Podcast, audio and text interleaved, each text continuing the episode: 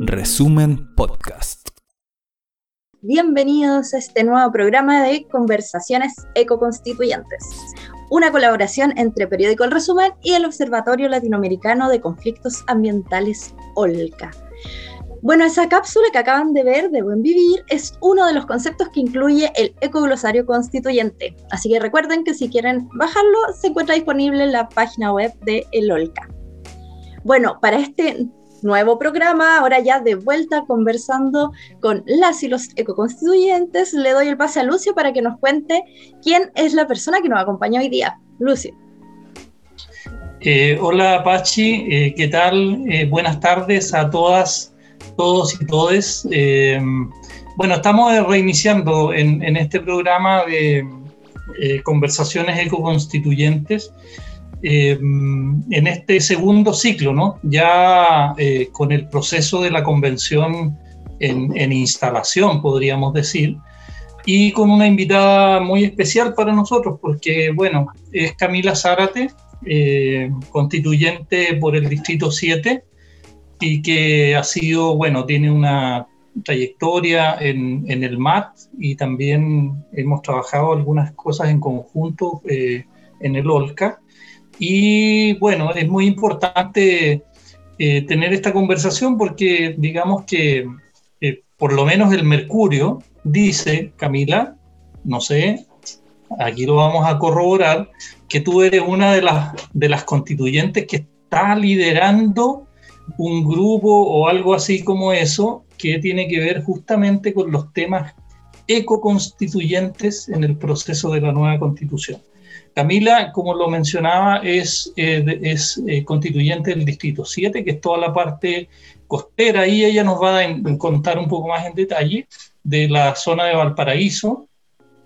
y eh, bueno, desde la red Parque Cabritería como organización de base, ha sido integrante del MAT y vocera también eh, durante algunos periodos. Así que, bueno, encantado de tenerte acá, Camila, que podamos transmitir y comentar e informar a las personas que nos están viendo de eh, en qué estamos, ¿no? En qué momento estamos y que podamos conocer tus visiones sobre eso. Y si, bueno, si le quieres contar un poco más de ti y de lo que estás, eh, eh, de lo que ha sido tu trayectoria, es, el, es el minuto para que lo, te puedas autopresentar si quieres agregar otros antecedentes. Bueno, primero saludarles. Hola Lucio, hola Pacho, María Paz, así te dicen, yo digo Pachi, Javier. Em, y bueno, saludar a todo el OLCA y, a todos eh, los chicos del programa El Resumen, em, que, hacen este trabajo tan importante, ¿cierto?, de, visibilizar y apoyar a organizaciones socioambientales, organizaciones territoriales, eh, que requieren tanto del apoyo de, organizaciones en torno a su defensa territorial y anti-extractivista. Así que primero saludarles y, siempre decirles que estoy muy eh, contenta de, que ustedes puedan hacer esta labor que es tan, tan importante para los territorios. Em, bueno, no sé bien por dónde más eh, eh, indagar. Igual ya Lucio me, presentó muy bien, ¿cierto? tanto como lo que ha sido mi trayectoria en el, en el movimiento por los territorios. Eh, al igual que Lucio, he sido parte también de, quienes han iniciado este lindo movimiento que articula organizaciones socioambientales de Arica a Magallanes. Eh, ha tenido la suerte, como decía Lucio, también de ser vocera del Zonal Centro y, poder ayudar de más de cerca a organizaciones en las regiones de Valparaíso, de la región metropolitana, O'Higgins y el Maule, en lo que ha sido también la visibilización de las conflictividades ambientales y en lo que es también eh, el apoyo mancomunado a las luchas que, mm, bueno, por poner fin, por ejemplo, a los territorios de sacrificio, al avance inmobiliario, eh, a la destrucción del borde costero, de los humedales, al avance también del monocultivo, eh, a la situación de mega saqueo hídrico en los territorios, y que son temas que nos cruzan, ¿cierto? También el uso de plaguicidas en toda la zona central, que, mm, que creo que más que mirarla en términos de... Em, de, de, la problemática hídrica, hay que mirarla también en términos de, por ejemplo, el bosque esclerófilo, que nos cruza como zona central y que, y que es parte también del ecosistema que queremos preservar, territorios de, de todos los de, todas las, localidades que componen este zonal. Y, a mí me gusta en lo particular más hablar incluso de zonal centro que distritos, que finalmente esta figura por la cual nos hicieron dividirnos ahora, ¿cierto? Eh, para lo que ha sido eh, esta disputa eh, institucional que como movimiento nos dispusimos a dar. Y que tampoco fue fácil, significó harta discusión, harta deliberación eh, para determinar que finalmente íbamos a estar en esto porque sentíamos que no podíamos em, eh, relegarnos de un proceso tan importante que en el fondo lo pujamos los mismos territorios y organizaciones que nos venimos movilizando todo este tiempo, que venimos realizando cabildos, eh, asambleas, encuentros y, y, que, y que estamos desarrollando también programas y propuestas concretas para este proceso que, probablemente ahora van a poder decantarse en esta nueva constitución. Y creo que desde ahí también, desde esas articulaciones mutuas que tenía el movimiento, bueno, yo también personalmente antes, también en el mundo estudiantil, eh, es que finalmente confluimos varios convencionales constituyentes que nos hemos llamado autodenominados ecoconstituyentes porque tenemos estas trayectorias de luchas ambientales comunes. También tenemos en común el, el hecho de que hemos puesto por delante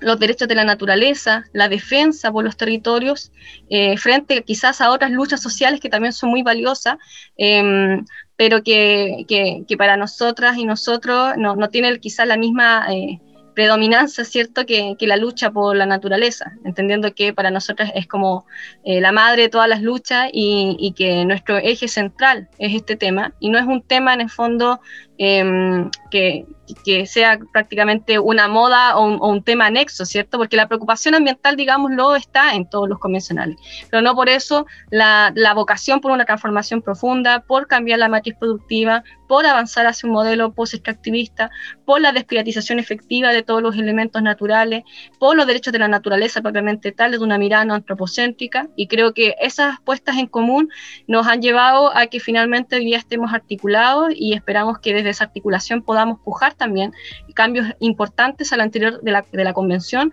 desde también las distintas comisiones que se van a ir conformando durante el trabajo de este año. Sí, bueno, Camila ahí nos adelanta ya una cantidad de temas eh, de, de, los, de, las discusiones que vienen,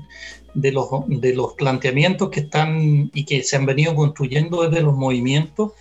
Eh, Camila, yo te quería un poco eh volver un poquito atrás y que le podamos contar a, nuestras audiencias, amigos, amigos, compañeras, compañeros que están escuchando, eh, ¿cómo, ¿cómo, ha funcionado? Quizás eh, transmitir un poco eh, a, las personas que no estamos tan sobre el detalle de lo que está pasando al interior de la convención, pero cómo se ha ido dando desde, el 4 de julio en adelante, así como en trazos quizás eh, de las cosas más significativas, ¿no? ¿Cómo ha estado funcionando esto de la discusión de las comisiones? Hemos sabido que han habido propuestas de eso, de una mesa ampliada de, que va a conducir, por lo menos en esta etapa, la convención. Eh, ¿Cuáles han sido como los puntos quizás de mayor tensión? Eh, con otros sectores dentro de la, de la, misma convención. Por ejemplo, el otro día aparecía como un, un, punto de disenso, incluso entre algunos sectores, que se haya considerado superar esta restricción de los dos tercios ¿no? en, en, el, en, el, sistema de, de, votaciones y toma de acuerdos. Si nos puedes ilustrar un poquito de, de esas cosas en, esta, en estas primeras tres semanas para que nos actualicemos y que podamos compartir contigo lo, bueno, las preocupaciones, las incertidumbres, las tensiones eh, y que le transmitamos al, a los movimientos, a, la, los territorios también eh, cómo se está dando esto al interior de la convención. Bueno, primero decir que ha sido bueno, si quieres poner alguna, alguna copucha entre medio para matizar la conversación, también la podemos. ¿Quiénes son los que se quedan dormidos? No. Bueno, esas cosas. No, sí, ya, cuidado, Luce, que tú sabes que se es capaz de decir muchas cosas. Bueno, la,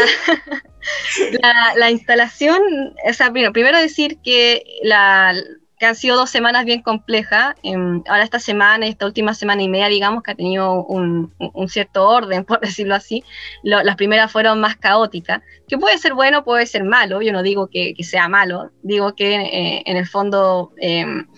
también entregó una cierta incertidumbre, pero sabíamos igual a lo que íbamos, ¿cierto? Que, sabemos que es un proceso nuevo, eh, sabemos que no teníamos eh, algo respecto a lo cual basarse, al menos en nuestro país, y que al mismo tiempo, si bien podemos basarnos en procesos en otros países, también nuestro, nuestro proceso tiene muchas particularidades que lo hacen distinto a otros. Entonces, em, había ahí también un, clima de, incertidumbre y de caos que de alguna manera ha ido decantando durante estos últimos días. Eh, comencemos por la instalación. La, instalación eh, también tuvo varias dificultades. Nosotras ahí, nosotros lo que hemos dicho derechamente es que hubo una obstrucción del gobierno, es decir, la obstrucción vino desde antes, cuando eh, los pueblos, naciones originarias demandaron ciertos requerimientos para poder instalarse de acuerdo a, su visión. Eh, no obstante, em, la, la Secretaría General de la Presidencia se, em, bueno, se negó a esa, a esa posibilidad, a, a, esos requerimientos, y eso ya significó una obstrucción porque en algún momento también los pueblos nacionales originarios pensaron en no venir a instalarse, ¿cierto? Ese mismo día. Eh, eh, luego, el mismo día de la instalación, hubo una represión que, que, que lo, bueno, que tú mismo, Lucio, la, la, viviste ese día, bueno, todas las personas que, que fueron, que, que, fueron por parte del Movimiento por el Agua los Territorios eh, y también a otras organizaciones que fueron acompañando a cada uno de esos convencionales, familias, amistades también, eh, fueron fuertemente reprimidas por el solo acto de venir a, de ir a acompañar a eh, aquellos representantes del mandato colectivo, ¿cierto? Para decirles, bueno, estamos acá y, venimos con todas las demandas comunes y, esta persona no viene en el fondo a mandarse sola, sino que había un acto ahí, ¿cierto?, de, de poder representar ese mandato popular y no obstante eso em, nos pillamos con, con anillos de, de, barras eh, eh, papales y al mismo tiempo con una fuerte represión para quienes querían echar abajo esas rejas. Em, y eso significó el retraso del mismo día de la, de la convención de poder empezar, de, iniciar la, el, acto, justamente porque sentíamos que no podíamos seguir naturalizando la represión. Y, eh, y en ese sentido hubo una misiva también de algunos convencionales que fuimos a, em, a pedir al menos a, a, dos, eh, dos guanacos que, que, que, echaran pie atrás y si bien eso pasó, eh, no, obstante, se mantuvo la represión por lo menos en todos los sectores aledaños y también eh, ya en la Plaza la Dignidad, entre otros espacios. Eh, eso fue bien lamentable y lo sentimos como una segunda obstrucción de parte del gobierno. Y ya la tercera viene a ser la que, la que conocemos, ¿cierto? Que finalmente el día siguiente nos íbamos a instalar a trabajar, nos convocamos a las 10 de la mañana y nos damos cuenta que no estaban las condiciones ni técnicas ni sanitarias para poder empezar a sesionar. Y también una enorme cantidad de irregularidades respecto a las distintas asignaciones, respecto a a las licitaciones, en donde nos, nos, dimos cuenta que se había desplegado una enorme cantidad de recursos para la seguridad, eh, que supuestamente teníamos instalaciones de lujo en el Palacio Pereira, pero ahí no podemos sesionar y en, cambio en el Congreso no teníamos nada para, para poder llevar adelante las sesiones. Em, y bueno, y eso fue enterar, enterarse de todo eso estando ahí y, teniendo también que sortear esto con una mesa recién eh, conformada por una presidenta y un vicepresidente que en el fondo tuvieron que también que sortear muchas cosas. Eh, bueno, por eso digo que la primera semana fue bien caótica, porque tuvimos que sortear todo eso también con, harto, eh, con harta empatía, sobre todo considerando que si en la mesa directiva eh, pudo haber hecho mucho, o sea, pudo haber siempre hecho las cosas mejor, eh, también se vio muy colapsada en términos de tener que asumir algo tan complejo con tanta obstrucción al mismo tiempo. Pero bueno, eh, finalmente se dan las condiciones y uno de los primeros temas que empezamos a tratar fue la ampliación de la mesa directiva, justamente porque la mesa necesitaba más miembros para poder sesionar o para poder llevar un poco la administración de, y el funcionamiento de la convención, y eso se aprueba Em, también en una, en una votación que, por parte de la derecha eh, tuvo también harto, ruido, ¿cierto? Por, porque finalmente se vota una cosa y que estaba, eh, eh, que estaba en la citación y otras que no, pero que al mismo tiempo habían sido insertadas por los pueblos nación originaria y en un ámbito de lo que es la, la, reparación histórica teníamos que aprobarla sí o sí. Así que se producen ya también algunas tensiones respecto a los mecanismos para ya al día siguiente eh, tratar lo que era efectivamente el primer tema en tabla, que era la declaración por la libertad de las presas los presos políticos la revuelta social, y también eh, se agrega esta, esta demanda por la desmilitarización del Gualmapu por parte también de los, de los escaños reservados. Em, hicimos un, esfuerzo tremendo de, consenso entre las distintas fuerzas políticas y finalmente se generó una declaración, pero también hay que decir, la declaración no fue perfecta, se pudo haber mejorado y eh, el problema también tuvo que ver con el tiempo, que finalmente tuvimos solamente dos horas para redactar conjuntamente una declaración que, de haber tenido un procedimiento mucho más extenso, pudo haber logrado algo mucho mejor es lo que pensamos. Y al mismo tiempo entender que la declaración no era suficiente y que por tanto teníamos que eh, disputar por, una, por la creación de una comisión de eh, verdad, justicia, reparación y garantías de no repetición. Em, pero al menos, bueno, eso fue la gran semana 1. Y, y, por qué menciono en detalle lo que fue la, la, ampliación de la mesa directiva y las comisiones? Es porque justamente toda la semana pasada y lo que ha sido esta ha, eh, tenido que ver con la conformación de estas comisiones, que por cierto son transitorias, hasta la creación finalmente del reglamento, en donde ya eh, van a estar todas las reglas claras de funcionamiento y se van a establecer las comisiones temáticas para los contenidos de la nueva constitución.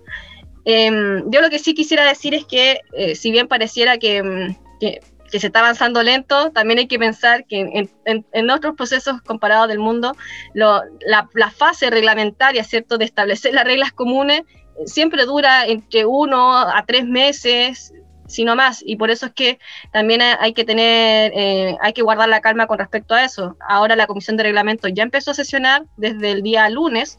Eh, con algunas dificultades, pero al menos ya ha tenido un día de sesión y tiene la misión de en 30 días tener una propuesta de reglamento que después se va a votar y finalmente va a ser esa propuesta con la cual vamos a seguir trabajando durante todo lo que queda del año y vamos a poder regular cosas mínimas respecto también a la participación que, que es tan importante, la transparencia, la ética, que hemos visto que también ha, estado muy carente en las discusiones, ya pensando ya en, la copucha, bueno, para qué hablar de, de, lo que ha pasado, ¿cierto?, con la Teresa eh, Marinovi, que ayer andaba diciendo que que, el, uso de, las lenguas, ¿cierto?, eh, de los pueblos naciones es un show para ella, desde una perspectiva racista. Em, actos negacionistas también hemos visto, frases negacionistas, hemos visto eh, a, ciertos convencionales que al tiempo que debieran estar trabajando y votando, están haciendo eh, entrevistas matinales, como hoy día el, el, el, el Así que, bueno, son, son los mal portados y a quienes lo, ya lo estamos mandando a la Comisión de Ética, que está recién conformada, porque también ha sido un, tema que relevante para nosotros nosotros que queremos hacer una política distinta, una política transparente de cara a la gente y no queremos replicar esas malas prácticas que traen estos personajes del Congreso eh, acá a la convención que, tiene una mirada distinta. Ya solo el hecho que tenga, hayamos elegido la, de presidenta a la Lisa Loncón desde una perspectiva de, del inicio de un ciclo político que busca la reparación, eh, ya es súper importante con respecto a ese antes y después. Entonces, eh, estamos siendo bien cuidadosos y cuidadosos de, que, de que esas formas, esas prácticas, malas prácticas no se repliquen y que podamos tener también un proceso absolutamente transparente, ético, desde la probidad. Eh, desde también la comunicación y vinculación con los territorios que esperemos que empiece a mejorar cada vez más para que, mm, para que haya una comunicación mucho más fluida de lo que está pasando al interior de la convención. Oye Camila, ¿y cómo, se ve el ambiente eh, ya después de tres semanas que se conocen un poco más, aunque ya en las campañas se sabía cuál era los debates, los programas que estaban planteando algunos o algunas convencionales. ¿Cómo, cómo ves tú el ambiente para instalar y acoger los planteamientos de los movimientos territoriales y socioambientales en relación a sentar las bases para construir un nuevo paradigma de sociedad en nuestro país que se haga cargo obviamente de eh, la crisis ambiental provocada hasta ahora, pero también demandas históricas como la, la, plurinacionalidad o, la erradicación de la violencia patriarcal, bueno, de, temas que, que, se han vuelto en, esta, en, este, en este momento de la historia muy, muy relevantes. ¿Cómo, ¿Cómo se ve, cómo visualizas tú con las relaciones, las discusiones que ya han habido? ¿Qué clima hay para ese tipo de planteamientos en la convención? Mira, yo creo que incluso podemos también remontarlo, como decías tú, Lucio, en lo, que fueron las mismas campañas. Em, no, no, es casual que partidos políticos que algunos que incluso venían de la política tradicional, otros que son más nuevos, pero que en el fondo igual em, tienen, tienen esta, esta, visión de partido, em, de alguna manera también se fueron acoplando a demandas y reivindicaciones del campo social. ¿Cierto? Y, demandas que históricamente las, las, pujamos del movimiento social, por ejemplo, derechos de la naturaleza, también vamos a hablar de eso más adelante, em, de repente vemos que otros espacios eh, eh, políticos terminan también sumándose y hablando de esta misma reivindicación. Entonces, ya había algo que estábamos, que, se podía vislumbrar, ¿cierto?, en el proceso mismo de campaña, y que ahora se viene a ratificar. Cuando uno ya empieza a hablar con las distintas fuerzas políticas, te das cuenta que, que em, hay una intención de hacerse parte de las reivindicaciones sociales. Ahora, ¿dónde creo que está la dificultad? En que esto no sea una, un, un apoyo panfletario. En el fondo que no solamente, eh, por ejemplo, estemos con respecto a los derechos de la naturaleza, bueno, bien, a favor, pero luego en concreto terminemos objetivizando y cosificando la naturaleza de la misma manera. Y creo que va a ser ahí cuando eh, se van a marcar las distinciones eh, y donde los movimientos sociales vamos a tener posturas que quizás empiezan a, a, desfigurar, ¿cierto? Como lo pasó ahora con lo paritario, ¿cierto? El día de ayer, en donde si bien es un acuerdo que todo sea paritario, eh, resulta que la interpretación de lo paritario empieza a tener matices entre las mismas fuerzas políticas y en donde los movimientos sociales pensamos, por ejemplo, la paridad como un mínimo que se establezca por lo menos, a menos haya una mujer, y en cambio eh, vemos a fuerzas políticas ya interpretando que la, paridad es em, derechamente un hombre y una mujer, entonces una paridad como techo, em, dejando fuera mente también a la disidencia sexogenérica, ¿cierto? Una paridad que, está establecida en términos binarios. Otra cuestión también vimos relevante en el término de los dos tercios, cuando em, si bien tampoco eh, digamos que el Frente Amplio se apuesta a los dos tercios, su mirada a los dos tercios tiene que ver con una reforma por parte del Congreso y no es materia misma de la Convención, eh, siendo que los movimientos sociales en cambio hemos planteado de lleno la soberanía de la Convención Constitucional establecida así de manera reglamentaria, de manera de que al ser plenipotenciario nos podemos autorregular y somos nosotras y nosotros quienes determinamos cuál es el quórum con el cual nos queremos regir, que vendría a ser de mayoría absoluta. Entonces, en ese sentido, ahí es cuando se ven esas matices y, va a ser determinante porque efectivamente eh, sin la articulación con las fuerzas políticas, partidistas incluso, eh, no vamos a poder lograr em, los cambios eh, a nivel constitucional. Entonces, lo que el desafío, que de alguna manera ya lo está asumiendo la Basería de los Pueblos, ¿cierto? Este desafío de articulación entre fuerzas independientes, la lista del pueblo, los movimientos sociales constituyentes em, y los escaños, tiene que ampliarse y empezar a pensar en, en cómo también apoyarse de manera articulada con otras fuerzas primero independientes como independientes no neutrales, para luego ya empezar a pensar en cómo se conversa finalmente eh, con espacios de, eh, partidistas como, como, bueno, Chile Digno o ya Convergencia Social, por dar un ejemplo. Entonces, eh, va a ser un desafío importante porque lo, porque lo que queremos es que nuestra mirada sea la que en el fondo permee eh, el campo de, la, de, la, disputa del, eh, programática, ¿cierto? Y no sea al revés, no sea que en el fondo esto termine en algo manfletario en el que estemos todos de acuerdo, pero que luego en, en, lo específico termine primando eh, mantener las cosas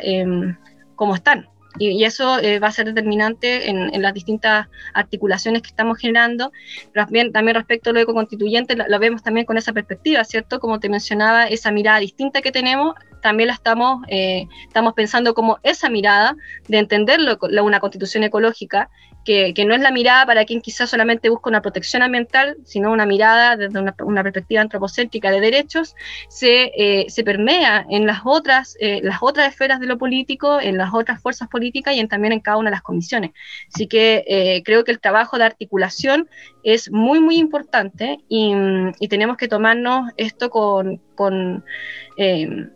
con la seriedad que merece el desafío que tenemos por delante, porque de lo contrario eh, vamos a quedar en, bueno, en, palabras bonitas, pero, pero que no se van a plasmar en, el texto constitucional y, obviamente que eso nos llevaría al fracaso. Es lo que no queremos, ¿cierto? Así que por lo mismo el desafío de la articulación es muy, muy importante em, entre nosotras y nosotros para poder también disputar estos temas eh, con, con, altura de mira, siempre con conversación, eh, con, con, diálogo, con, conversación, pero, pero entendiendo también cuáles son nuestros principios básicos y mínimos con los cuales queremos eh, generar las transformaciones. Eh, Camila, eh, bueno, en este programa intentamos también eh, incorporar otras voces, ¿no? Y, hay algunos compañeros y compañeras de otros territorios, fuera del tuyo y fuera del mío también, que quieren participar de, este, de esta conversación. Así que le pido a María Paz Pach que nos, que nos ayude para presentar a la primera invitada que tenemos en esta, para que se incorpore a la conversación con sus consultas o eh, opiniones. Dale, Pachi. Así es, ahora viene la parte de las preguntas de las organizaciones. La primera pregunta eh, que va a ser a continuación la hace Catalina Arroyo, quien es del Consejo Ecológico de Molina. Así que ahora las y los dejamos con ella y aquí viene Catalina Arroyo y la pregunta para Camila. Hola, soy Catalina Arroyo del Consejo Ecológico de Molina. Un saludo grande ahí al Lucio, a la Camila. Eh, sé, Cami, de tu trabajo en el Movimiento por el Agua y los Territorios, sé de tu vocería también en este mismo movimiento y ahora, como en tu rol de convencional, quería hacerte una pregunta cómo se va a hacer, cómo tú vas a hacer o cómo con los otros compañeros van a hacer eh, que se instale en la nueva constitución la desmercantilización de las aguas, que el agua vuelva a ser un bien común para todas, para todos, para todos, también como derecho para la naturaleza. Es una gran pregunta que nos hacemos nosotros y que también estamos tratando de construir, pero ahora la pregunta es para ti. ¿Cómo lo van a hacer? Hola. Bueno, ahí teníamos la participación de Catalina Arroyo del Consejo Ecológico de Molina. Esto es la región del Maule, una, una región eh, que también se ha articulado en, función de las luchas socioambientales y de las problemáticas eh, de ese territorio, de, donde también existe incluso el MAT Maule como forma de organización eh, de esa región. Así que, eh, Camila, ¿qué le podemos eh, comentar a, esto, a estas inquietudes que nos, pone sobre la mesa la Cata? Bueno, primero mandarle un saludo a la Cata también, eh, un saludo a, Molina, um, un, saludo a todo el Maule, al MAT Maule también que se, que se conformó de manera autónoma. Em, bueno, decirle a, mi querida Cata que tenemos propuestas que han sido pujadas, ya lo sabe también, del Movimiento por el Agua y los Territorios, a través de los Cabildos por el Agua, en donde hemos pensado en, cómo abordar la temática de la desmercantilización de las aguas a nivel constitucional entendiendo que el principal anclaje constitucional, eh, o sea, el anclaje de, de, privatización que tenemos hoy en día tiene que ver con la constitución de 1980 y eso guarda también directa relación con lo que está pasando ahora en el Senado, que yo pensé que Lucio me iba a dar el pase, pero lo, aprovecho de decir. Se me olvidó. que em, se está discutiendo la, reforma al Código de Aguas, cuando eh, desde el Movimiento por el Agua de los Territorios hemos sido súper enfática y enfático, que no basta con con reformar, sino que lo que queremos es derrogar para poder generar un nuevo marco normativo basado en la protección de las aguas eh, desde una perspectiva de los derechos de la naturaleza eh, y también de los derechos humanos. Y eh, en ese sentido, no, no, no, no, basta, obviamente, con cambiar un cuerpo normativo específico, sino que lo que tenemos que ir es a la raíz, ¿cierto? Que es este cuerpo, esta Carta Magna que en 1980 determinó la privatización con el articulado en específico, el 19, número 24, inciso final, pero también con toda esta orientación normativa de la Constitución, desde una perspectiva de un Estado subsidiario, un Estado privatizante, que propietariza la naturaleza y que permite también, em, bueno, que finalmente existan derechos de aprovechamiento de agua y, al mismo tiempo con ello la sobreexplotación de las cuencas. Y eh, en particular el Código de Agua lo que viene a hacer en el fondo es, eh, es darle em, un cuerpo normativo a ese, a ese anhelo que se establece a nivel constitucional con la dictadura militar. Por eso es que ambos instrumentos están tan eh, están asociados entre sí y, es tan importante cambiar, eh, o sea, generar una nueva constitución también para eliminar todos los instrumentos privatizadores como el código de aguas, el código de minería, entre otros. Así que bueno, eso en términos normativos. Lo más importante es entender que para poder superar esta, esta crisis institucional se requiere esta nueva constitución y se requieren nuevos cuerpos normativos que tengan otra orientación.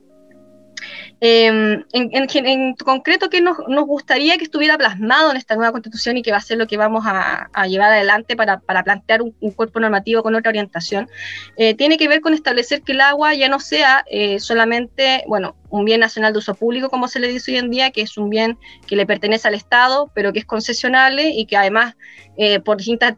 distorsiones que ocurrieron también en la dictadura militar, esas concesiones terminan también siendo privatizadas y en el caso del agua en particular, ya derechamente se deja de hablar de concesión y se pasa a hablar de un derecho de aprovechamiento de agua que, es un derecho real que permite el uso y el goce con respecto de las aguas, ¿cierto? Eh, y lo que queremos pasar es a pensar en una figura que eh, saque el ámbito de la propiedad con respecto al agua que vendría a ser la de bien común inapropiable, muy parecida a la que existe hoy día con respecto a lo que se le llama los bienes comunes a todos los hombres, obviamente una pésima nomenclatura, pero que quiere decir que ni el Estado ni los particulares se pueden apropiar de estos elementos naturales o de estos elementos comunes porque, eh, porque en el fondo no, le pertenecen a nadie, como hoy en día pasa con el alta mar, como pasa con, con el aire, eh, con la radiación solar, y eh, que es lo que justamente creemos de, de, lleno que debiera pasar con el agua, porque entendemos que el agua es un bien común esencial para la vida. Nosotras mismas somos cuerpos de agua en un 75%, el agua también está en estado gaseoso, ¿cierto?, en, en, alrededor de nosotras y nosotros, y por tanto es un elemento con respecto al cual no debiera existir propiedad de ningún tipo, ni, ni privada ni estatal.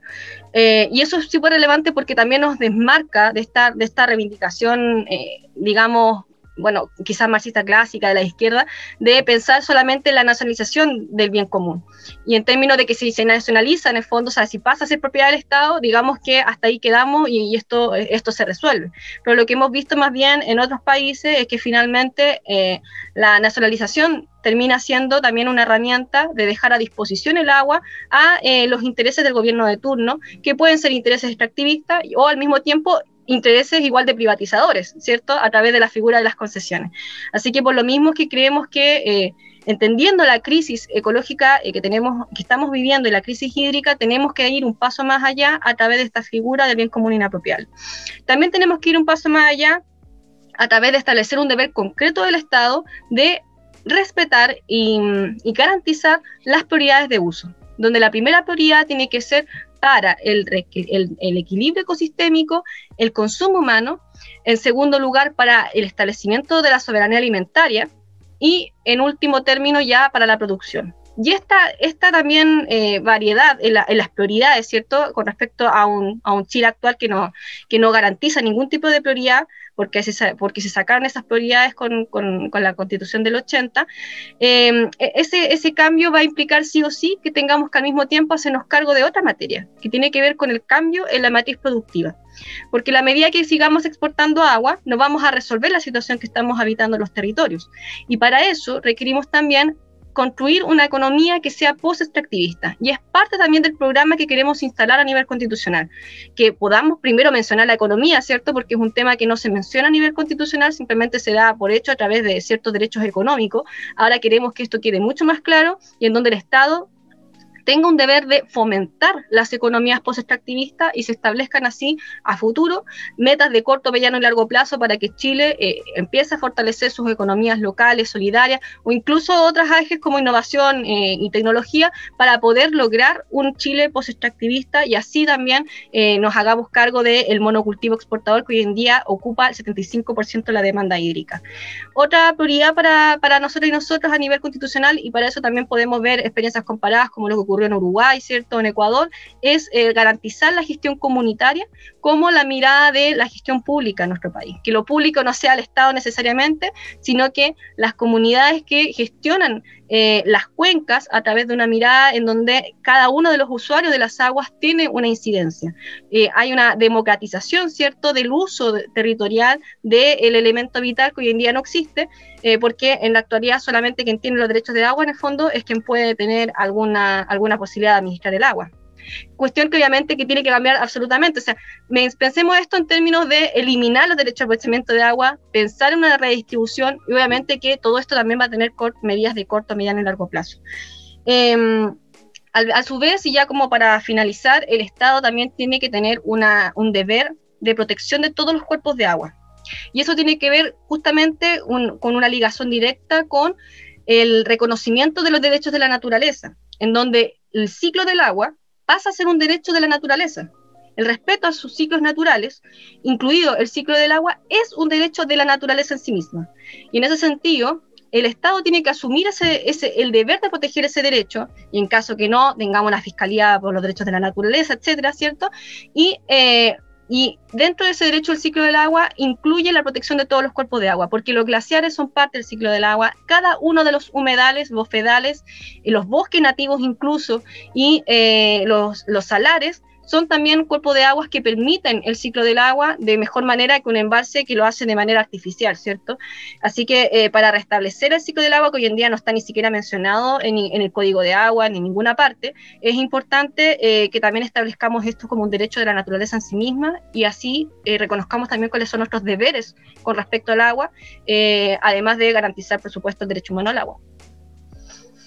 Sí, eh, bueno, muy importante eh, todo este bloque que nos ha expuesto Camila, eh, sobre todo, bueno, ahí se está viendo en la pantalla, ¿no? El debate en directo que en este momento se está haciendo en el Senado,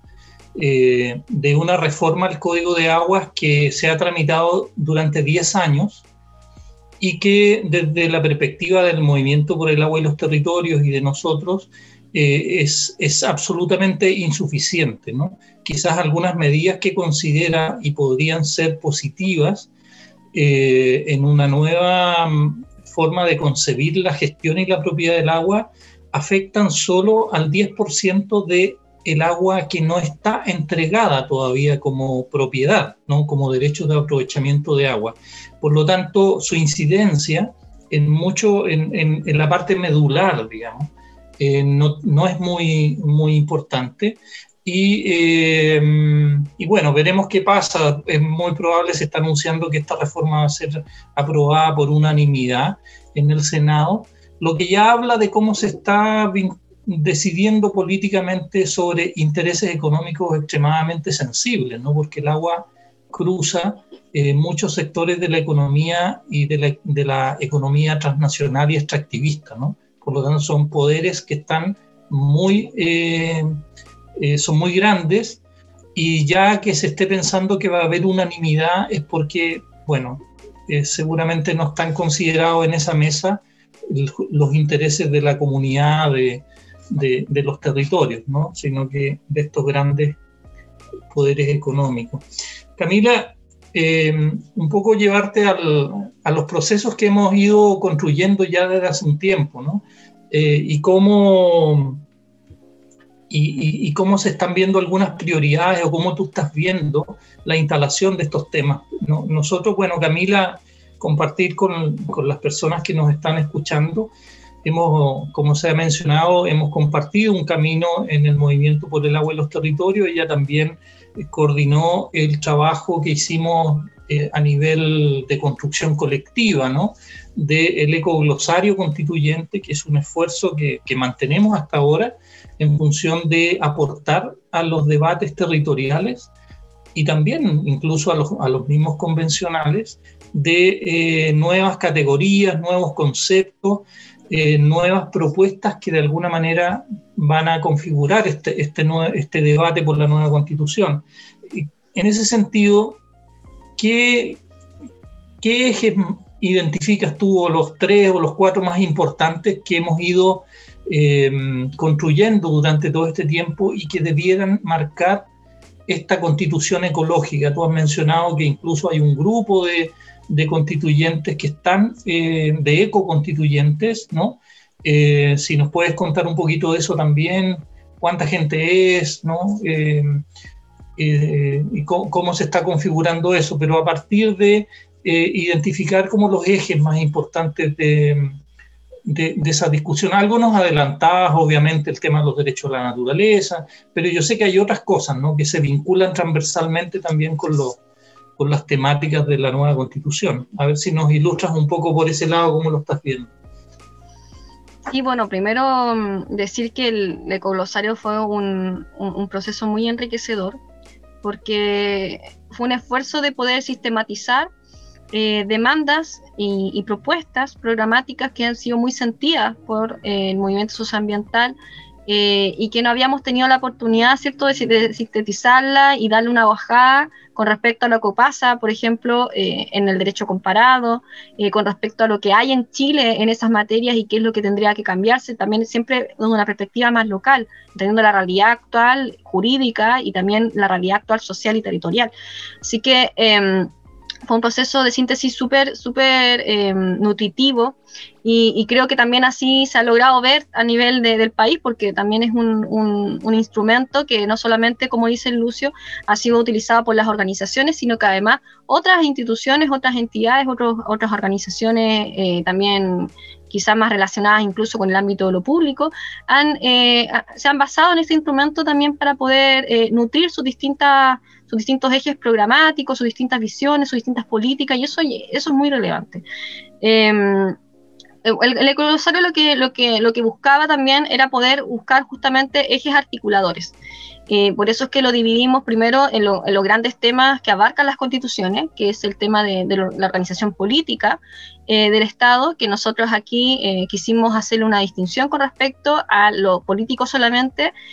con respecto a la figura del Estado, lo que son los, poderes políticos, los poderes públicos, con respecto a lo que es el ordenamiento territorial, entendiendo que la organización territorial del Estado va a tener un eje importante y así también lo queremos plantear en este debate constitucional, porque también ha sido un tema muy relegado también en la órbita constitucional como algo, eh, algo menor, ¿cierto? En donde simplemente se establecen algunos instrumentos de planificación y cuáles van a ser los organismos eh, que se van a encargar también del ámbito de, la política pública a nivel local, pero, pero no se establecen miradas territoriales, eh, participaciones de los territorios propiamente instrumentos, y creemos que en la discusión territorial también tendría que tener un cariz importante a nivel constitucional. Em,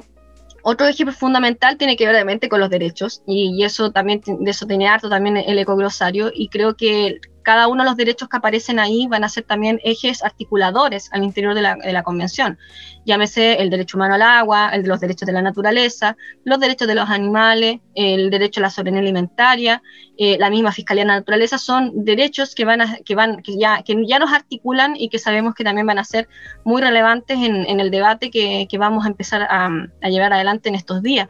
Em, y al mismo tiempo quisimos hacer una especial referencia a, un tema que, es muy importante para el derecho ambiental, que guarda relación con el régimen eh, legal de los bienes comunes, elementos naturales, pensando que lamentablemente la naturaleza sí se ha fragmentado en distintos cuerpos normativos desde una perspectiva productiva y que tenemos que hacer, eh, bueno, tenemos que ver la manera de, de, si bien queremos una mirada integral de la naturaleza, igual hacernos cargo de cuál es la regulación específica para estos elementos naturales, ¿cierto? Y ahí es donde en el fondo eh, surgen estas necesidades de establecer eh, los bienes comunes con respecto no solamente al agua, como ya mencionábamos, sino también la semilla,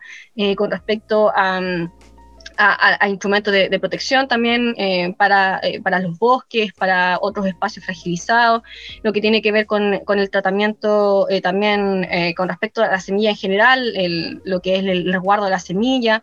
lo que es la agroecología. Entonces, también ahí hay un abordaje importante que quizás hay falta más profundizar y, falta mucho más articulación. Y finalmente, lo que era también eh, dentro de esta estructura del ecologizario, quiero decir estos grandes ejes, lo que era también la economía. yo creo que dentro de todos los ejes, lo que tiene una mayor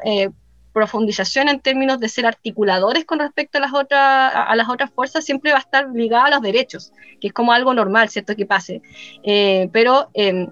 estamos entendiendo esta perspectiva de que no nos podemos quedar solamente en el lenguaje de los derechos, sino que nos tenemos que hacer cargo de una mirada eh, que esté en todas las, en todos los otros, en todas las otras estructuras, ¿cierto? Las distintas funciones del Estado, de la mirada, por ejemplo, la plurinacionalidad, desde la mirada también de la, de la organización política, autónoma, descentralizada, la mirada territorial. Y en eso creo que, que otros ejes articuladores van a ser justamente los principios rectores que nos gustaría que estuvieran, por ejemplo, en las bases de la institucionalidad de la nueva constitución. Y ahí hemos pensado en, principios muy importantes como el principio del buen vivir, el principio biocentrista, bueno, otros principios de derecho ambiental que también nos gustaría que subieran en el fondo de la órbita constitucional, como el principio precautorio, el principio preventivo, em, entre otros. Y creo que, que, al menos esos también van a ser ejes articuladores importantes, eh, además de los derechos que ya te venía mencionando, y creo que de alguna manera eh, también el entendimiento de que esto no lo podemos desligar de, la economía y del modo de producción que tenemos em, nos ha llevado a que también entendamos que el post-extractivismo es un, eje articulador por lo menos entre los ecoconstituyentes que te venía mencionando, eh, que somos alrededor de 23 personas que tenemos trayectorias socioambientales, que nuestras organizaciones de base que nos promovieron para ser convencionales son organizaciones ambientales, a excepción de unas cinco personas que más bien vienen de la academia, pero que también se han puesto a disposición en el fondo de las comunidades para, eh, es para llevar esos conocimientos eh, de la academia o del campo profesional a, eh, a los espacios comunitarios. Y, y, por eso que también eh, son parte en el fondo porque tienen ese, ese, ese, plus, esa relevancia que no se la podemos eh, eh, obviamente eh, dar a, cualquier, eh, a cualquier persona que venga a la academia, porque sabemos también que, que la academia no, no, siempre ha estado de nuestro lado, ¿cierto? Muchas veces ha estado del lado de las grandes empresas y ya han utilizado las mismas instituciones públicas para poder incluso apoyar en lo que es la aprobación de proyectos extractivos. Así que mm, es al menos la composición que tiene ahora Ecoconstituyente eh, y creo que el ecoglosario eh, va a ser también un instrumento importantísimo y de hecho los, eco, los ecoconstituyentes también quieren eh, tenerlo a disposición para poder eh, apoyarse de ese instrumento que al mismo tiempo yo por lo que sé también se está actualizando y eh, claramente también va a tener que conversar con otros instrumentos hay otros que también vienen de la academia entiendo que hay un, libro también que salió hace poco de, de una universidad que se realizó en donde también participaron organizaciones sociales así que ahí también vamos a tener que conversar entre los distintos instrumentos para poder generar un, eh, un, solo relato, porque creemos que lo primero y lo más primordial es que los ecoconstituyentes entre sí podamos aunar el relato, podamos poner en común todos estos instrumentos, también otros instrumentos que se pueden haber generado en el campo social de los distintos cabildos y asambleas que cada una de las organizaciones de base pudo haber convocado en su tiempo, y eh, con todos esos insumos generar eh, un, una propuesta común que luego la podamos ir a defender en los otros espacios y las otras comisiones. Eh, y en, todo, bueno, en, todos los ámbitos de los trabajos, incluso estamos pensando que no solamente nos tenemos que enfocar en las comisiones temáticas futuras, sino también en las comisiones provisorias que tenemos ahora, que son, por ejemplo, descentralización, derechos humanos, eh, ética, transparencia, probidad, presupuesto, reglamento, entre otras. Así que, mm, bueno, se nos viene harto trabajo, pero eh, para el, camino recorrido previamente nos va a ayudar mucho también a facilitar ese trabajo porque, porque no partimos de cero, ¿cierto? Partimos con, con muchas cosas, eh, con, muchos procesos de deliberación anteriores y también con estos instrumentos que no hacen otra cosa que sintetizar justamente esas deliberaciones que llevan mucho tiempo también realizándose en, en el campo de los, de los distintos territorios, asambleas, cabildos, encuentros, etcétera. Sí, gracias Camila. Eh, contarle un poco a las personas que nos están viendo que el ecoglosario eh, eh, de alguna manera acumula un proceso que se venía dando por lo menos de los últimos cinco años en el movimiento socioambiental y en su elaboración, en su, en, en su discusión participaron muchas organizaciones de distintos lugares de Chile. O sea, es un trabajo también colectivo donde está reflejada eh, las aspiraciones, los sueños, las visiones que se han ido construyendo durante todo este tiempo y como dice Camila, se está preparando una actualización con las últimas discusiones que han habido, incluso eh, considerando también los debates que se dieron durante el proceso de, de, de, las campañas, ¿no? con las prioridades que un poco se, se establecieron en esas discusiones. Así que pronto tendrán eh, el anuncio de una versión 2 1.1, 1.2, 2.0, bueno, eso eh, del, del ecoglosario. Y por ahora, eh, los que le interese y no lo tengan, eh, pueden bajarlo, está ahí en el Facebook, en, en, el, en, en, los comentarios, el link donde pueden bajar el texto del PDF directamente para que lo vayan ya revisando. Vamos a pasar a una, a una segunda intervención de compañeros, compañeras que desde los territorios le quieren hacer algunos planteamientos a Camila. Eh, Pachi, a ver si nos ayudas para, para hacer la, la, las presentaciones.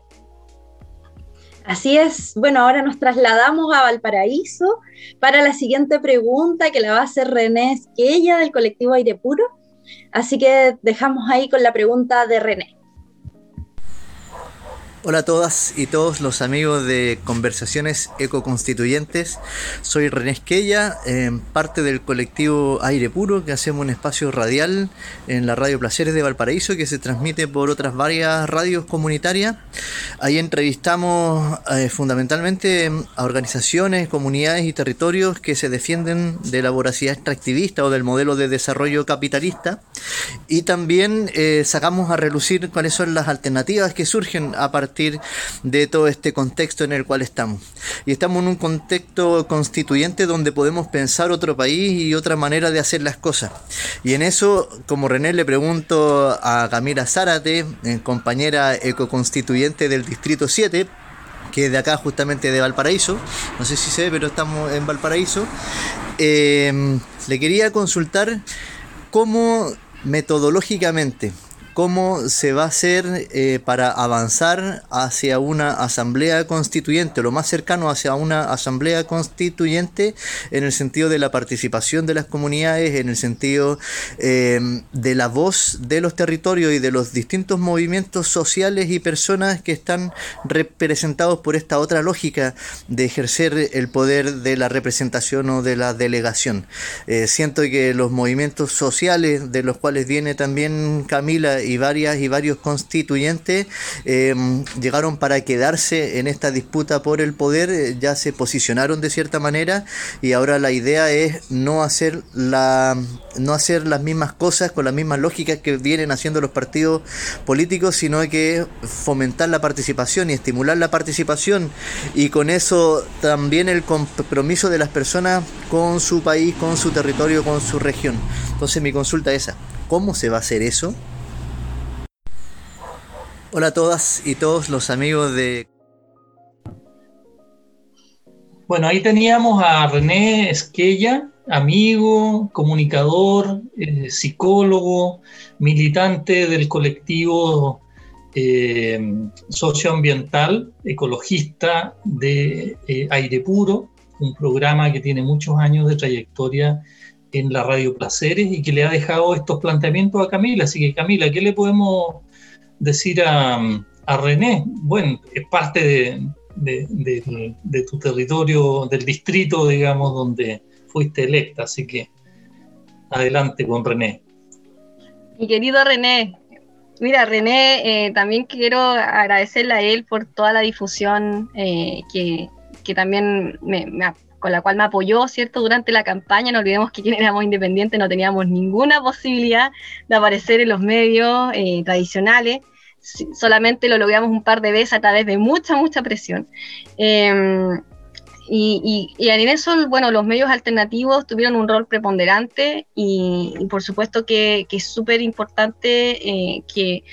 las los comunicadores que, mm, que están del lado nuestro, del lado social, eh, tengan el reconocimiento que se merecen, porque sin ellos probablemente muchas cosas que pasan en los territorios no, no, no, no se sabrían. Y solamente tenemos acceso a esa información a través de ellos, así que primero agradecerles por el, el apoyo durante de la campaña que fue muy relevante y luego también el apoyo que le dan a las organizaciones territoriales que no tienen otra manera de, de poder eh, dar a conocer sus problemas. Em, en respecto a lo que pregunta René, bueno, obviamente que estamos bajo otras lógicas y creo que una de las, de las cosas que también eh, se planteaba hace un rato es acerca de la importancia de, empezar a generar una política que sea transparente, absolutamente transparente, casi una, una casa de cristal en, el ex Congreso,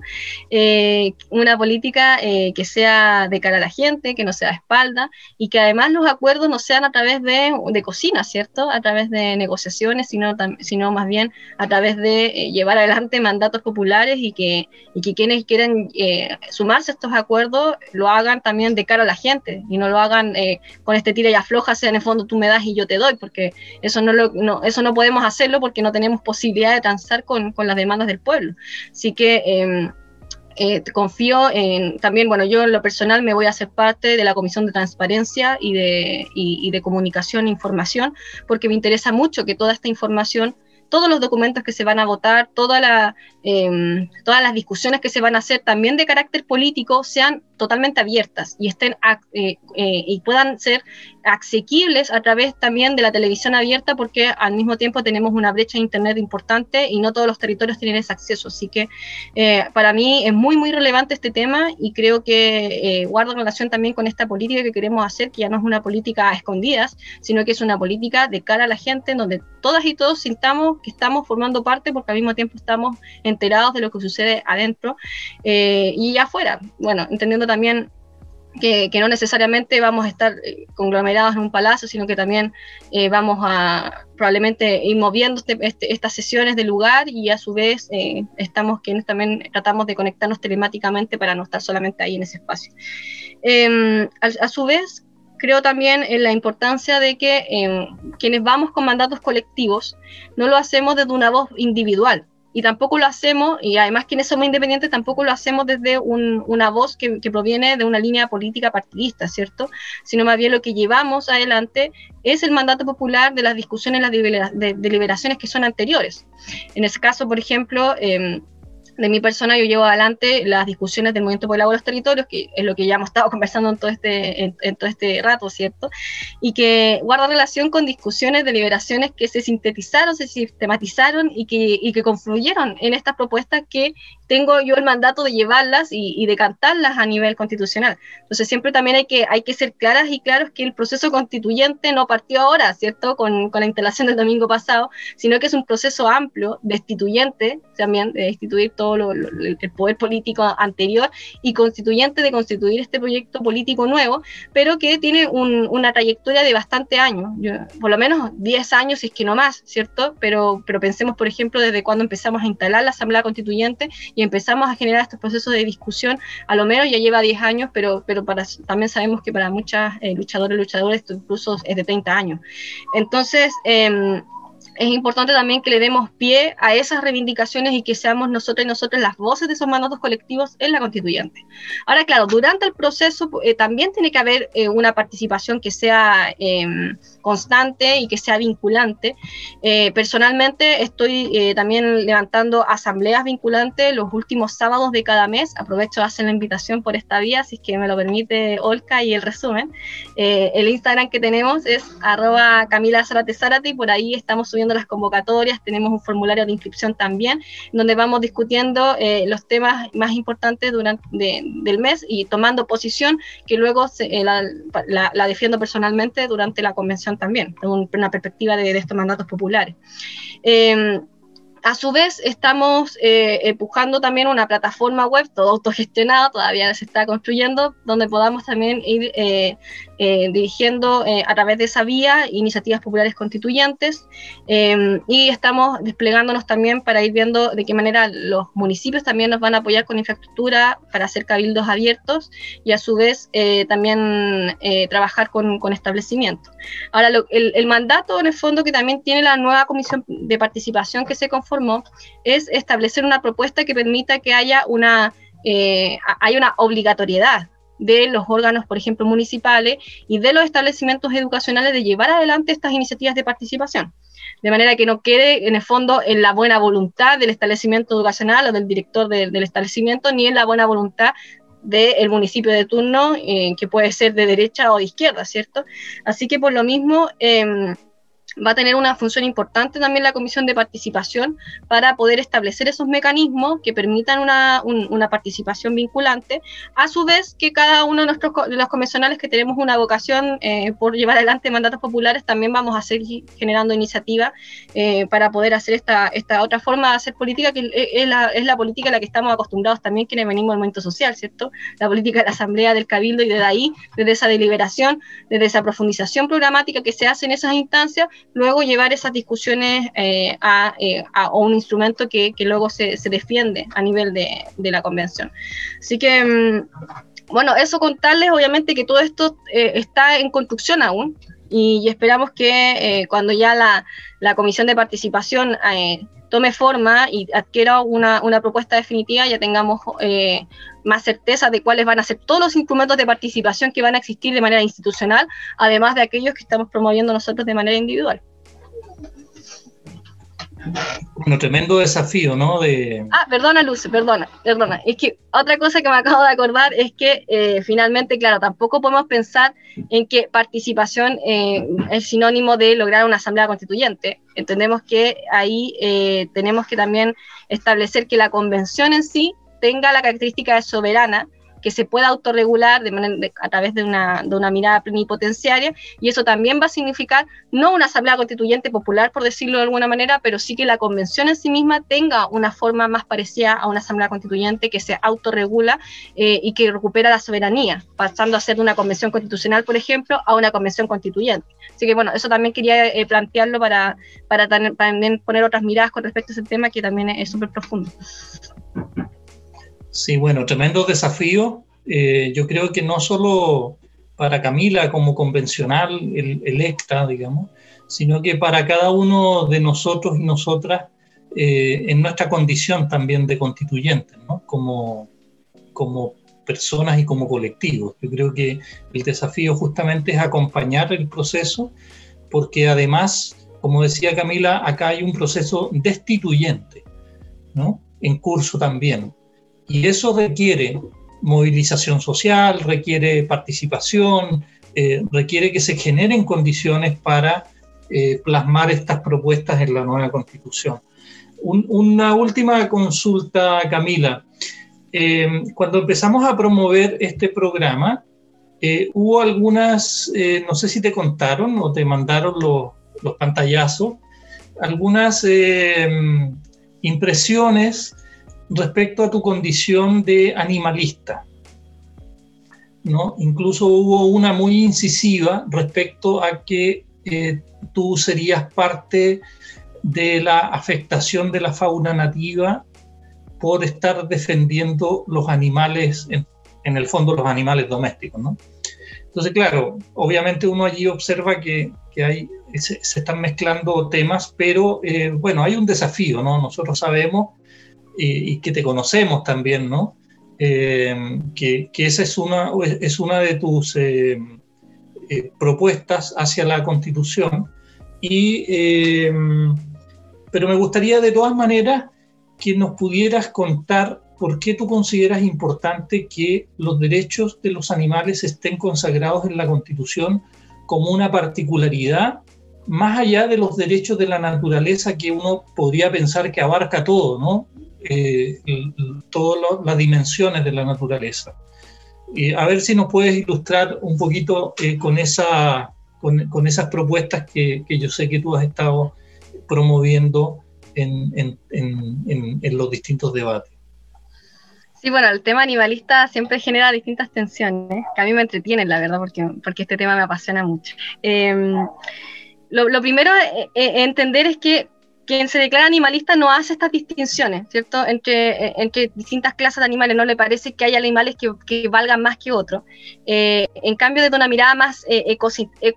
ecosistémica o ecocentrista, se piensa en, en, las valoraciones de acuerdo a, a, ciertos criterios, ¿cierto? En donde, por ejemplo, un animal nativo vale más que un animal que no es nativo. Y eso eh, no, no, son ese tipo de distinciones las que se hace de una perspectiva animalista, porque los animalistas ponemos en el centro a los animales, en su condición de seres sintientes, más allá eh, de otro tipo de, valoraciones en términos ecosistémicos.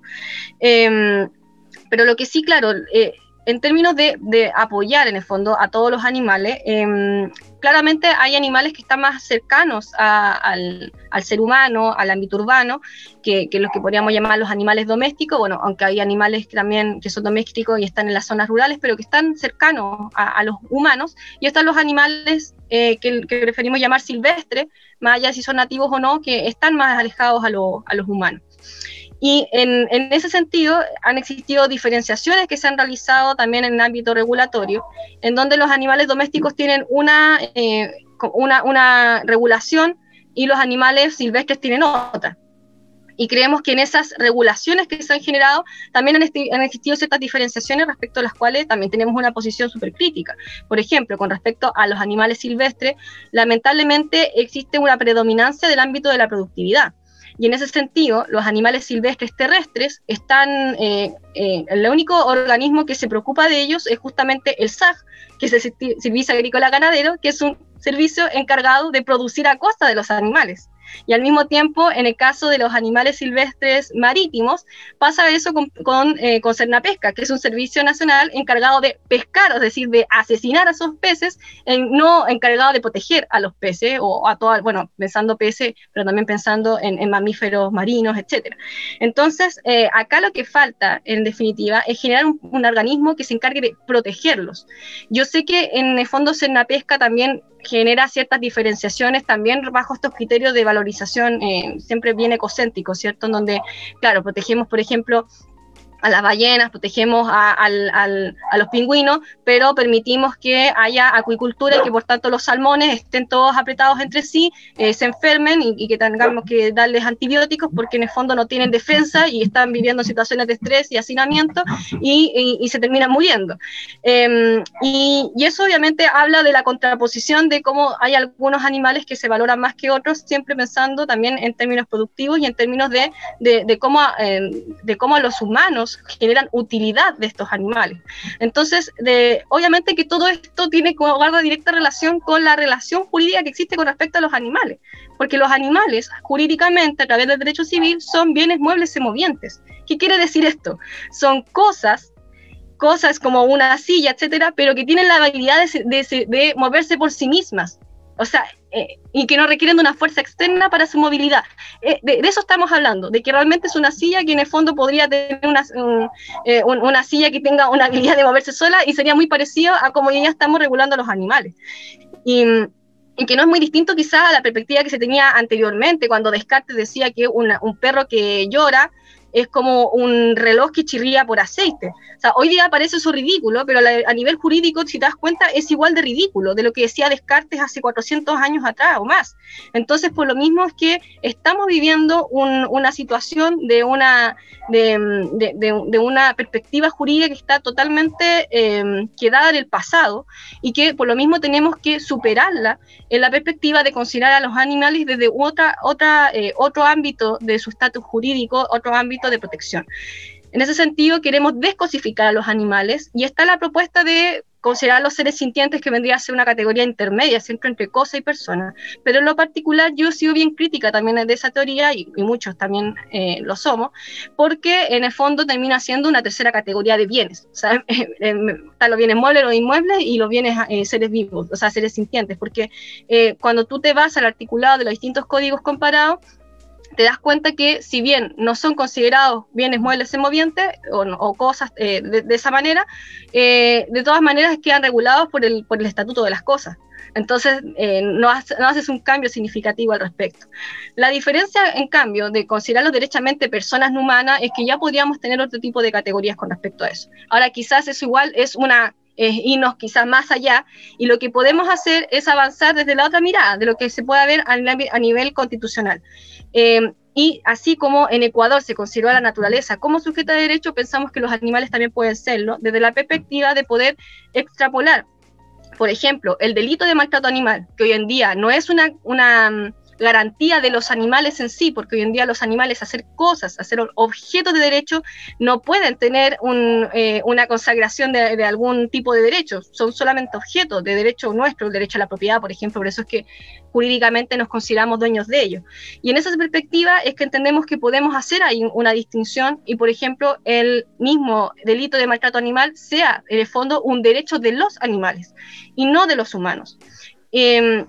no olvidemos también que el, el, delito de maltrato animal, su génesis jurídica no tiene que ver con los animales, tiene que ver con la, con, con la idea kantiana de que la violencia colectiva, la violencia muy explícita, trae violencia al ser humano. Entonces, de alguna manera, para no ver esa violencia explícita, se empezó a regular el maltrato animal para que no viéramos eso, para que, porque a los humanos nos hace mal pero no fue pensando en los animales. Con el tiempo, finalmente, esto se ha hecho pensando en los animales, hay una conciencia distinta, un entendimiento de que los animales, al ser seres sintientes, al tener sistema nervioso central, es importante lo que hagamos o no hagamos con ellos para ellos de manera individual, por sus categorías, por su, por su condición natural individual de tener la capacidad de sentir, de tener sus propios intereses individuales, interesa la existencia de su propio interés a comer, a que le hagan cariño, siempre estamos pensando en los animales de acuerdo al interés que nos propician a nosotros. Es decir, nosotros queremos que se mantengan los tigres porque queremos que nuestros niños los vean en futuro, pero nadie está pensando en el tigre propiamente tal. O cuando pensamos que el, perro es un animal de compañía, ¿compañía de quién? Compañía mía. Entonces siempre estoy pensando en cómo ese animal me trae una retribución a mí y nadie le está preguntando a ese animal cómo se siente, qué es lo que quiere él. Entonces la perspectiva animalista lo que viene a hacer es hacerse cargo de ese individuo, de poder ser capaz de, recuperar una habilidad que la teníamos desde muy pequeños, que es la empatía, y poder ponernos en el lugar del otro ser sintiente que al igual que yo no tiene ninguna no tiene eh, ninguna necesidad de sentirse mal, de, no poder estar eh, viviendo una forma de vida normal, eh, de, no poder estar en, una situación de, estar con sus pares, y que tiene que ver con vivir también em, libres eh, de, condiciones que sean distintas a sus condiciones naturales. Entonces, esta es una óptica, claramente una óptica individual, es ponernos en el lugar de ese individuo, de ese ser sintiente, que, bueno, científicamente no es necesario explicar, ¿cierto? Eh, lo que tiene que ver con los no receptores y todo lo demás, porque hay cosas que incluso las podemos ver en el cotidiano. O sea, eh, ya el solo hecho de que tú vayas al veterinario y te des cuenta de que, de que si tú le pones un analgésico al, al, animal, deja de sentir dolor, ya te das cuenta que en el fondo no, necesitas estudiar unos papers para darte cuenta que el animal siente dolor, ¿cierto? Y creo que eh, esa perspectiva es la que hemos podido plasmar a través del animalismo, a través de entender, de ponernos en el lugar del otro, entender su perspectiva como individuo y que no solamente importa como un número, o sea, no solamente me importa que se mantenga la cantidad de, em, bueno, no sé, de, chitas, la cantidad de eh, zorros, culpeos, sino que me interesa el zorro, me interesa qué le está pasando a él, si se está enfermando. Y, y esa perspectiva es también la que yo invito a quienes están también defendiendo a la fauna nativa, porque en el fondo esto no, quiere que, no tiene que ver con una disputa entre unos u otros animales, tiene que ver con que veamos la perspectiva de cada uno de esos individuos y no creamos que uno vale más que otro porque en el fondo está en una población más desventajosa que otra. Y, obviamente que eso es una perspectiva que, va a ser compleja y que siempre va a generar cierto eh, de un lado y otro. A mí personalmente me ha tocado también siempre tener que estar haciendo esos puentes, eh, porque sé que no es fácil y creo que sobre todo con respecto a, por ejemplo, los perros asilvestrados u otro tipo de plagas, lo que se tiene que hacer es buscar mecanismos éticos de control de plaga de la misma manera que controlaríamos la plaga humana, porque no olvidemos que somos plaga también. Gracias Camila. Bueno, hemos tenido oportunidad de conocer las convicciones, los mandatos, las visiones que, que encarna Camila en este momento, en esta, en esta etapa histórica, donde, mm,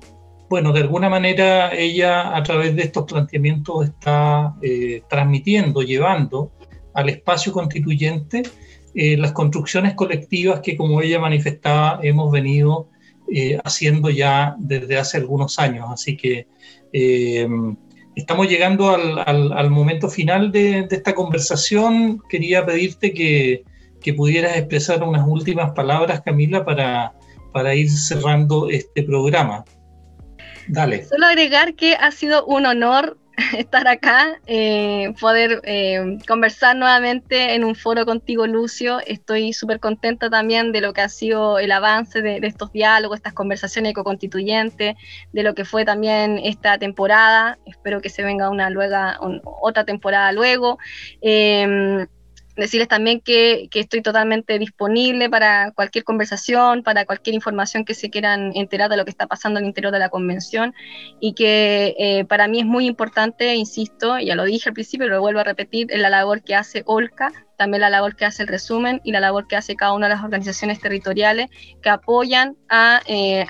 las conflictividades locales que, mm, que, están en una situación tan compleja, sobre todo con el avance extractivista que hoy en día eh, azota los territorios desde la mirada de, la reactivación económica post pandemia y por lo mismo también es tan importante que mantengamos estas vinculaciones, estos lazos, eh, estos apoyos mutuos el proceso constituyente es un tema importantísimo, pero obviamente que también tenemos que estar presentes en los territorios para que pues, tengamos naturaleza que defender y que proteger cuando haya nueva constitución eh, y para que no haya más zonas y más, territorios en sacrificio. O sea, e, es, importante también hacer esa disputa hoy para que podamos construir un mejor país eh, el día de mañana. Muchas gracias Camila. Eh, estamos muy contentos y contentas de que nos hayas acompañado en esta tarde noche, en, este ciclo de programas. Eh, decirle a las personas que nos han estado viendo que la votación de la reforma al Código de Aguas eh, se postergó para la, para la próxima semana. Eh, bueno, eso nos da posibilidades de incidir un poco más y de transmitir nuestras opiniones frente a esto que se nos vino como de repente, ¿no? Como que esto ya nada, nadie lo tenía en carpeta y en medio del proceso constituyente nos tiran este paquete de reforma que eh, ya pensábamos que en contexto constituyente no se iban a atrever a, colocar sobre la mesa. Pero bueno, es así la, la, situación que está viviendo nuestro país, así que los llamo a que estemos atentos y atentas. Felicitar a Camila por el lugar en el que ella hoy día está, eh, eh, de alguna manera llevando las voces de muchos y muchas de nosotras en el proceso constituyente. Así que felicitaciones, Camila. Estamos como Olca disponible, comprometido con el proceso constituyente y todas las los procesos territoriales, populares, eh, desde los territorios en conflicto socioambiental para que vean también en el proceso constituyente posibilidades de eh, aportar en este nuevo Chile que se construye todos los días y que esperemos esté plasmado en esa nueva constitución plurinacional, feminista, con derechos de la naturaleza, con derechos de los animales, eh, bueno, y todas las eh, los adjetivos que le podamos agregar para que tengamos efectivamente una nueva constitución eh, que haga mejor este, este país y sus pueblos. Muchas gracias Camila y con esto también agradecer a María Paz que ha estado con nosotros en el programa, a Javier que es el, compañero que nos está poniendo al aire y que está, eh, bueno, es como nuestro director, productor junto con el Nico, que, no aparecen en esta pantalla, pero que son muy importantes para eh, Verónica también, eh, para este, este programa. Así que muchas gracias, buenas noches y nos vemos mm, pronto. Les avisamos. Gracias. Resumen Podcast.